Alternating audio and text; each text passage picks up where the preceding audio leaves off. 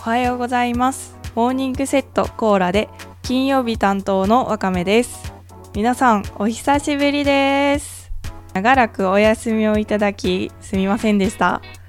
喉の風邪をこじらせまして人生で初めて全く声が出なくなってしまったのでしばらく取れなかったのでこういうことになってしまいました。その間センさんに番外編をやってもらって本当にありがたかったです。そしてその間も聞いてくださった皆さんありがとうございます。はい気を取り直して本日のテーマは「ワイウェオのお」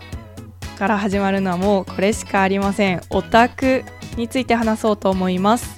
皆さん何かのオタクという自覚はありますか？そしてまあそうだという方もそうでないという方もオタクについてどんなイメージを持っていますか？私の中のオタクというとですね何かをものすごく好きだなと思っている気持ちそれがもうあればオタクを名乗っていいと思っています。何にでも何かを好きな人とかねなんか極めたりする人っていうのはもう上には上がいるのでちょっと好きなぐらいでこう私はまあオタクってほどではないかなって思っているといつまでもいや私なんてってなっちゃうんですけどそんなことね言ってられないのでもう私はこれのオタクですっていう気持ちで楽しんでいくといいですよ。というのもですね私私もオタクをいろいろ名乗っているんですけれども一つはモーニング娘。などアイドルグループが所属しているハロープロジェクトのオタクを名乗っておりますこれはですね、まあ、モーニング娘。が主に好きなんですけれどもきっかけとしては大学生の時に友達に突然ライブに連れて行かれてそのまままんまと好きになってしまいましたなんで好きなのかはもはやわからないんですけれども見ていると元気になってしまうんですよねのなんで好きかわからないけどもう好きってなっていて好きっていうのもオタクっていう感じがするなと自分でも思います。そしてですねもう一つありましてサンリオのキャラクターがとっても好きなので私はサンリオのオタクでもあるなと思います。サンリオピューロランドというテーマパークがあるんですけれども今年私はそのサンリオピューロランドの年パスを買いました。うん。さてそれぞれのね私の好きなものについてを語るのではなくて私のオタク活動をどんなことをしているかっていうのをちょっとご紹介しようと思います。本当に人それぞれ違うと思うので一例ほんの一例としてお聞きいただければと思うんですが私は主に4つぐらいオタク活動の種類があると思っていろんな段階があるんですね。まず一番簡単な方法これはインターネットなどで情報を収集することです。Twitter とかインスタとかで面白い情報を見つけたら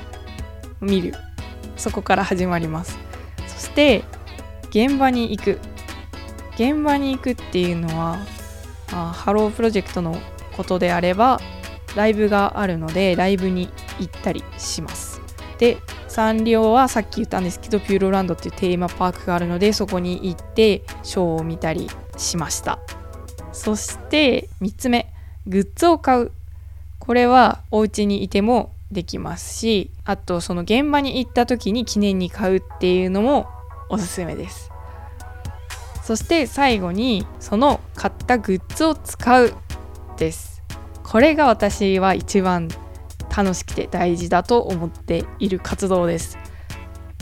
グッズというとですねなんか本当にこう保存用とか言ってこう触らないで大事にするっていう楽しみ方をされる方も多いかなと思うんですけど私は絶対使うんですよ。そして使えるものをむしろ買うようにしているっていう感じなんですね。例えば推しの名前が入ってるマフラータオルとかあと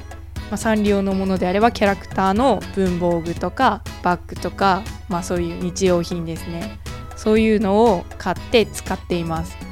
それの何が楽しいかというと日常に推しが散りばめられているっていう感覚があって幸せになれるんですよね。それをすると壊れちゃったりとかすり減っていったりとかするじゃないですか。でそれがもったいなくてできないよっていう気持ちもあるかなと思うんですけど私としましてはすり減っちゃった分だけそれだけ長いことを生活の中に取り込んで一緒に楽しんでこれたんだなって思うのでそれもまた勲章っていう感じでそのすり減った様も楽しむっていうような楽しみ方をしています。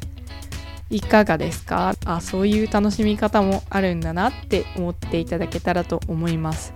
ところで話は変わるんですけれども私はラジオも小さい頃から好きでした。なのでまあラジオに関しても一つのオタク的なところがあるのかなと思っていてポッドキャストを自分で今配信していますけどもその配信っていうのも一種のオタク活動なのかもなっていうふうにふと思いました。これからもこう楽しんで活動していきたいなと思っております。はいそして今回はファーストシーズンの最終回ですので他の週の皆さんと同じように私も振り返りをして締めようかなと思います。番組に誘っていただいたことで楽しそうやりますってすぐ言ったんですけれども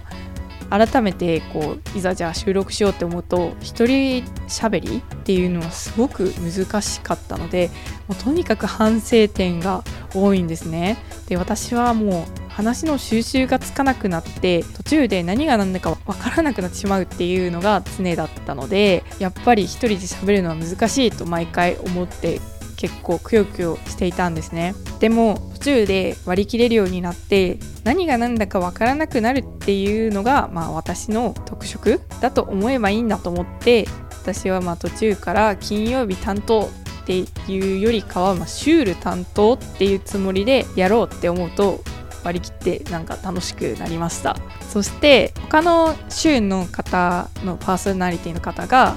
まあ、お話しされたりしてたんですけどテーマを決めるのが難しかったっていう話をされてる方がおられましたけども私はテーマを決めるのがいくらでも候補が出てきてしまってむしろ絞れなくて難し